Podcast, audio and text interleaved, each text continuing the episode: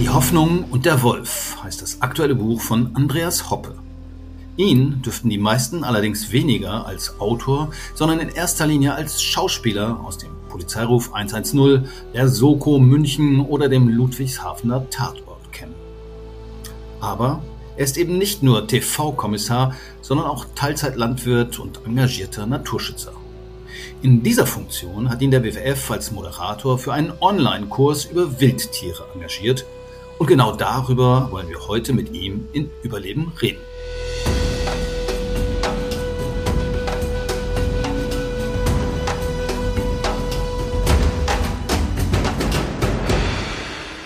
Mein Name ist Jörn Ehlers und ich sage mal herzlich willkommen Andreas Hoppe. Schön, dass Sie Zeit für uns haben. Ja, hallo Herr Ehlers, freut mich sehr. Danke für die Einladung. Keine Ursache. Der WWF zählt ja nicht nur Tiger und Elefanten, sondern er setzt auch auf Bildung, genauer gesagt auf Bildung für nachhaltige Entwicklung.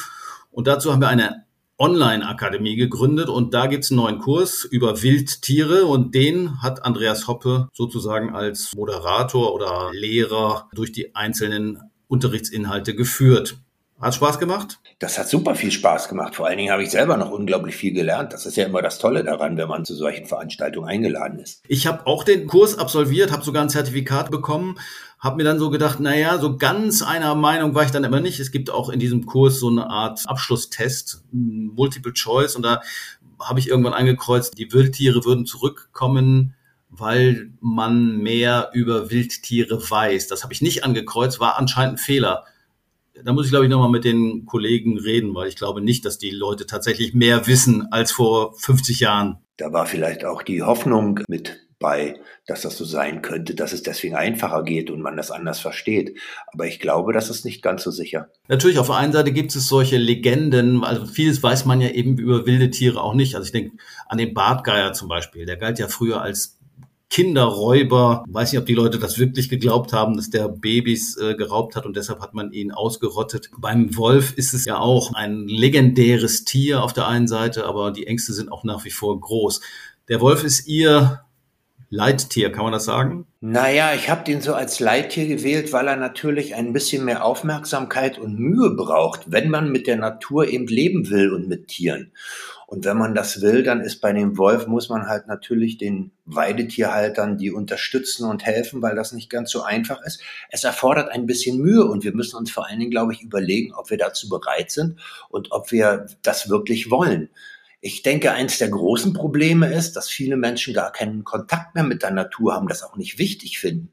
Und dann sozusagen eine Begeisterung oder sich Mühe zu machen, das ist schwer in die Köpfe zu kriegen. Und ich glaube, da ist der wichtigste Punkt, wieder so eine Verbindung zur Natur und zu den Lebewesen und auch vielleicht Lebewesen, mit denen man noch nicht vorher umgegangen ist, weil sie lange Zeit ausgestorben, ausgerottet wurden. Da sind wir ja wieder bei dem Bildungsthema, sozusagen die Leute aufzuklären.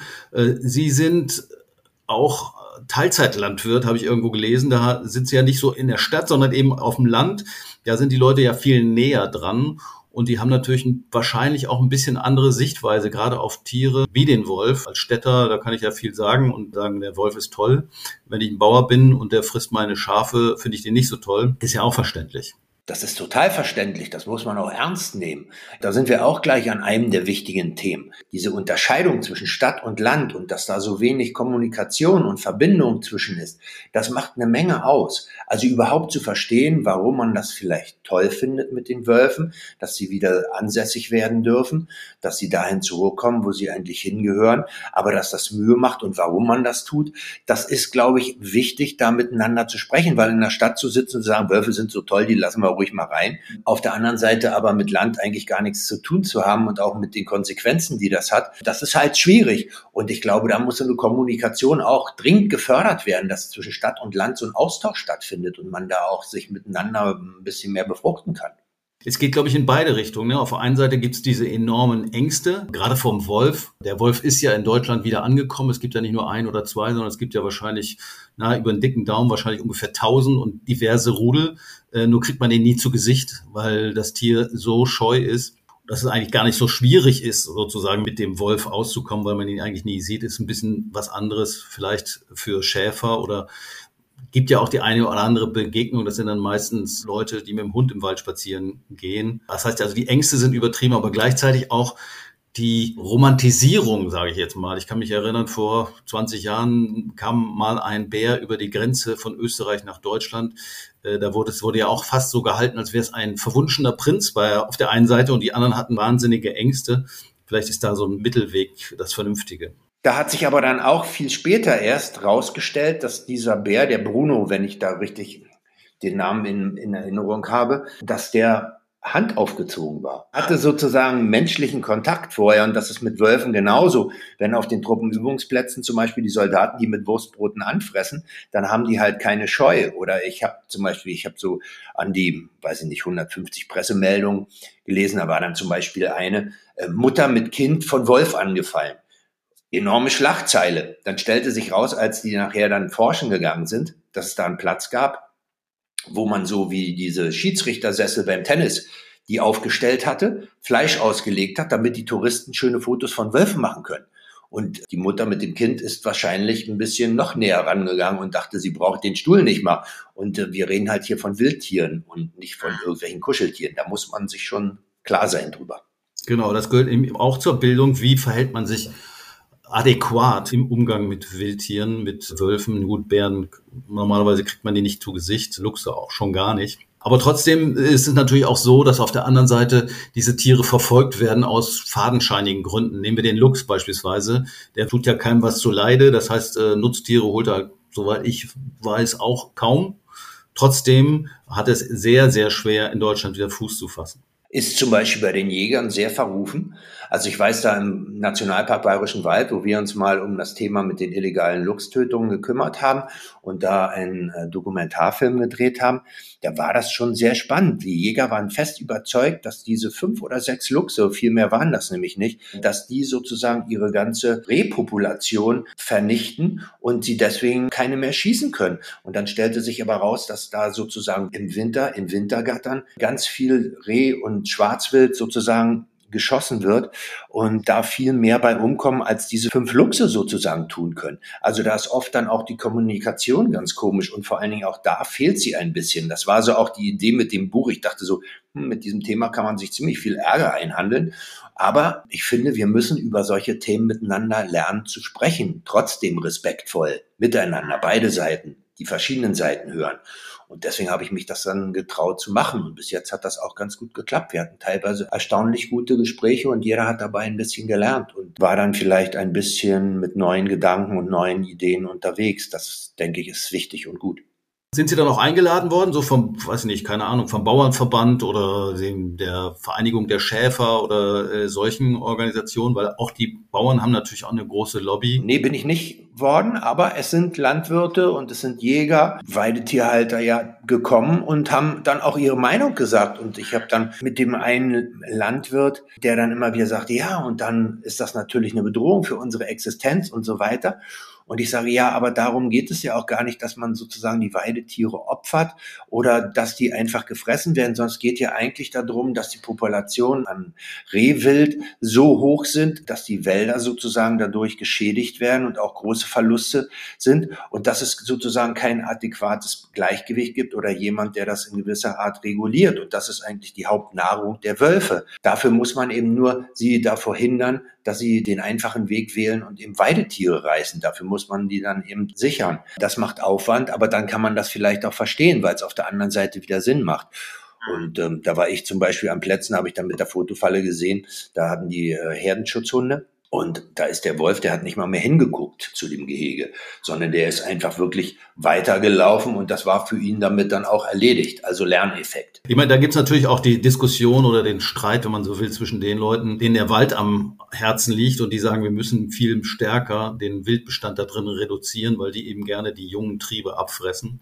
Äh, die Jäger aber natürlich ein Interesse daran haben, möglichst große Tiere zu schießen, weil die tolle Geweihe haben. Das ist das, was es da im Nationalpark sogar gab ja, also diese Diskussion und wo aber dann teilweise auch noch unterschiedliche und Falschmeldungen bei beiden Seiten angekommen sind. Und das natürlich dann kontraproduktiv. Ich habe gestern eine Studie gefunden, die heißt Comeback of Wildlife ganz neu von der Zoologischen Gesellschaft in London. Und die haben zumindest für Europa festgestellt, dass 50 besonders charismatische Arten in Europa zugenommen haben. Das äh, überrascht vielleicht äh, viele, aber ist wohl tatsächlich so. Und beim Wolf ist es so, dessen Population hat sich in den letzten 50 Jahren ungefähr verhundertfacht.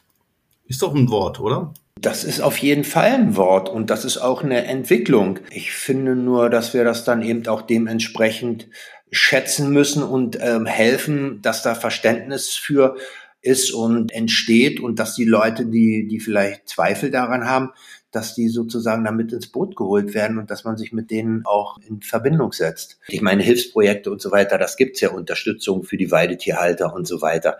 Das ist aber eben teilweise auch dann mit Papierkram und so weiter verbunden. Klar. Die Autoren dieser Studie haben so vier Bedingungen ausgemacht, die wichtig sind, damit sowas funktionieren kann. Einmal, glaube ich, da haben wir ja schon drüber geredet, die Beteiligung der Leute, dass eben man nicht einfach Tiere wieder auswildert, ohne vorher den Boden bereitet zu haben, indem man die Jäger, die Nutztierhalter einbezieht, zu gucken, was kann man denn machen. Entschädigungen haben Sie angesprochen, politische Maßnahmen sicherlich auch wichtig. Und der vierte Grund ist dann eben die Bildung. Und damit will der WWF ja mit seinem Online-Angebot auch einen Beitrag leisten. Ich habe so ein bisschen manchmal aber den Eindruck, okay, wie viele Leute erreichen wir denn damit? Vielleicht 500 oder 1000. Ähm, da fand ich Ihren Ansatz mit den TV-Dokumentationen, die ja auch so halb fiktiv waren, eigentlich spannender, weil man viel mehr Leute erreicht. Äh, Sie haben 2016, glaube ich, oder 2014 mehrere Filme gemacht, Dokumentationen, wo Sie quasi so als Art Kommissar auf die Spur der Wilderer gegangen sind. Erzählen Sie mal, wie ist das angekommen? Also so viel ich das überall mitgekriegt habe, auch bei den Zuschauern, ist das sehr gut angekommen. Es war ein großer Vorteil, dass die Leute mich kannten, da geht man dann nochmal anders mit. Man war also sozusagen schon mal am Sonntagabend zu Besuch, über den Fernseher natürlich. Und das wurde sehr interessiert und neugierig besprochen, diskutiert und auch rückgemeldet. Also das kam gut an. Ich glaube, die hatten gute Quoten. Wir hatten ja die verschiedensten Sachen, was ja auch alles so Themen sind. Wir hatten einmal sozusagen, ging es um samenechtes Saatgut, aussterbende Nutztierrassen. Es ging um illegale Wolfstötung, das war mit dem MDR, Schüsse in der Wolfsheide und wir hatten dieses Tatort Luchswald. Und dann haben wir noch den Kommissar im Kühlschrank, was sich auf mein erstes Buch bezog, was hieß Allein unter Gurken, ein Versuch über regionale und nachhaltige Ernährung. Und man würde sich natürlich immer wünschen, dass man Millionen erreicht. Aber irgendwie geht es doch erstmal darum, überhaupt Interesse zu finden, was zu vermitteln und dass man zumindest anfängt, Leute zu erreichen und da irgendwie was aufzuweichen. Und dann ist das so ein bisschen wie Steine in den See schmeißen, wo man dann so Ringe hat. Und wenn man dann immer mehr in den See schmeißt, hoffnungsvoll, dann streut das vielleicht auch anders und die Leute kriegen da was mit und es bewegt dann eben doch was. Ist es sozusagen der erste Schritt, die Leute anzufixen ein Stück weit? Also Tatort Luchswald ist auch noch im Internet zu finden. Kommissar im Kühlschrank habe ich nicht mehr gefunden, ist aber auch ein schöner Titel. Mal gucken, vielleicht finde ich den ja doch noch irgendwo. Mit dem samenechten Saatgut und so, das war auch total spannend, ja, dass man die dann wirklich selbst reproduzieren kann, was ja sozusagen mit den anderen Pflanzen, die wir heute haben, kaum noch geht und dass das dann auch aus einer Art besteht sozusagen und nicht zusammengesetzt ist. Und da waren viele Leute, die da sehr reagiert haben, auch also an Zuschauerpost und so weiter. Das war wirklich toll. Sie haben Kommissar im Kühlschrank genannt und allein unter Gurken. Das deutet so ein bisschen auf Ihr zweites Interesse äh, hin. Ist es richtig, Sie leben auf dem Bauernhof und haben Sie auch selber Nutztiere? Also das ist ein ehemaliger Hof, so ein Siedlerhof. Und da bin ich schon seit 20 Jahren. Aber natürlich das mit dem Anbauen, das habe ich alles zwischendurch gemacht. Ich habe dann auch mal Schafe, Texelschafe von einem befreundeten Biobauern, der hat die mal vorbeigebracht, weil meine Wiese ein bisschen hoch war und saftig und äh, wie ich das auch eine tolle Idee fand. Ich wollte das gerne mal sehen. Das war super, aber dass ich jetzt äh, ein Freizeitbauer oder ein halb beruflich. Dazu habe ich zu viel Respekt vor diesem Beruf und das macht auch zu viel Arbeit, dass man das nebenbei wirklich schafft. Aber wie gesagt, man ist auf dem Land und man kriegt eine Menge mit und zwischendurch angebaut und ähm, Streuobstwiese und Apfelsaft selber machen und so weiter und auch Gemüse und Obst anbauen. Das habe ich schon getan, also habe damit Erfahrung und weiß auch, das zu schätzen und die Freude daran, aber auch, dass das eben Arbeit und Mühe macht. Ich frage auch deshalb, weil ich mir denke, so wenn man auf dem Dorf lebt, auf dem Hof, da sind ja wahrscheinlich die Nachbarn auch Bauern und mit denen redet man dann so. Was sagen die denn dazu? Sagen wir, ach, da ist der Schauspieler da und der kann viel erzählen über Wölfe. Das mit den Wölfen ist tatsächlich im bäuerischen Bereich oder mit bäuerischer Abstammung. Die, die meisten machen das heute eben als Freizeit, nachdem sie aus der Firma oder von, von der Arbeit kommen. Aber die sind davon nicht. Wofür brauchen wir denn das? Wir verstehen das nicht. Die waren doch noch nie hier. Also diesen Bogen dann so weit zu gehen, das funktioniert dann nicht so. Die sind dann doch ziemlich verhasst und äh, stören. Also ein Verständnis dafür habe ich. Da ist dann wirklich das mit der Bildung und wie das zusammenhängt und wie lange das her ist und warum und wieso, ist dann schon ziemlich wichtig. Aber das hätte man vielleicht, da glaube ich, war man ein bisschen spät. Man hat das sehr schnell entschieden und hätte die Leute vielleicht mehr mitnehmen müssen und da, darauf auch vorbereiten, da, damit man das auch ernst nimmt, was das auch durchaus als Nebenwirkungen und Auswirkungen hat. Da gibt's ja auch noch immer unglaubliche Märchen, ja. Greifvögel sind in vielen Gebieten echt verhasst, ja. Und ähm, das ist schon sehr schade, weil die natürlich auf der anderen Seite auch ihre Funktion haben. In meinem Buch habe ich an, an einer Stelle geschrieben, dass man, glaube ich, bei diesen Themen ein bisschen diese Vogelperspektive nehmen muss. Wenn da jeder nur sein kleines Töpfchen, in dem er so rumkrammelt, irgendwie nimmt und das von daher erklärt, dann ist das immer sehr subjektiv. Wenn man aber die Gesamtzusammenhänge und was das Sinnvolle daran ist und warum es einen Grund gibt oder Gründe gibt, das zu tun, wenn man das verstehen will, dann muss man ein bisschen höher fliegen, glaube ich. Mhm. Und dafür muss man die Leute einladen. Und also man muss da auch irgendwas anzünden. Wenn das nur Arbeit macht, dann ist das ja auch immer schwierig. Oder wenn zum Beispiel bestimmte ökologischer Landbau, also wenn das dann plötzlich nur noch mit, mit Verboten verbunden ist und alle das Gefühl haben, sie dürfen jetzt gar nichts Gutes mehr essen oder so, oder sie müssen jetzt hungern, dann ist das blöd. Also muss ich im Vorfeld eigentlich erstmal den Weg bereiten, damit die Türen aufgehen. Und dass man dann vielleicht entdeckt, oh, das ist toll, das probiere ich jetzt öfter, das mache ich. Muss ja nicht gleich 100 Prozent sein.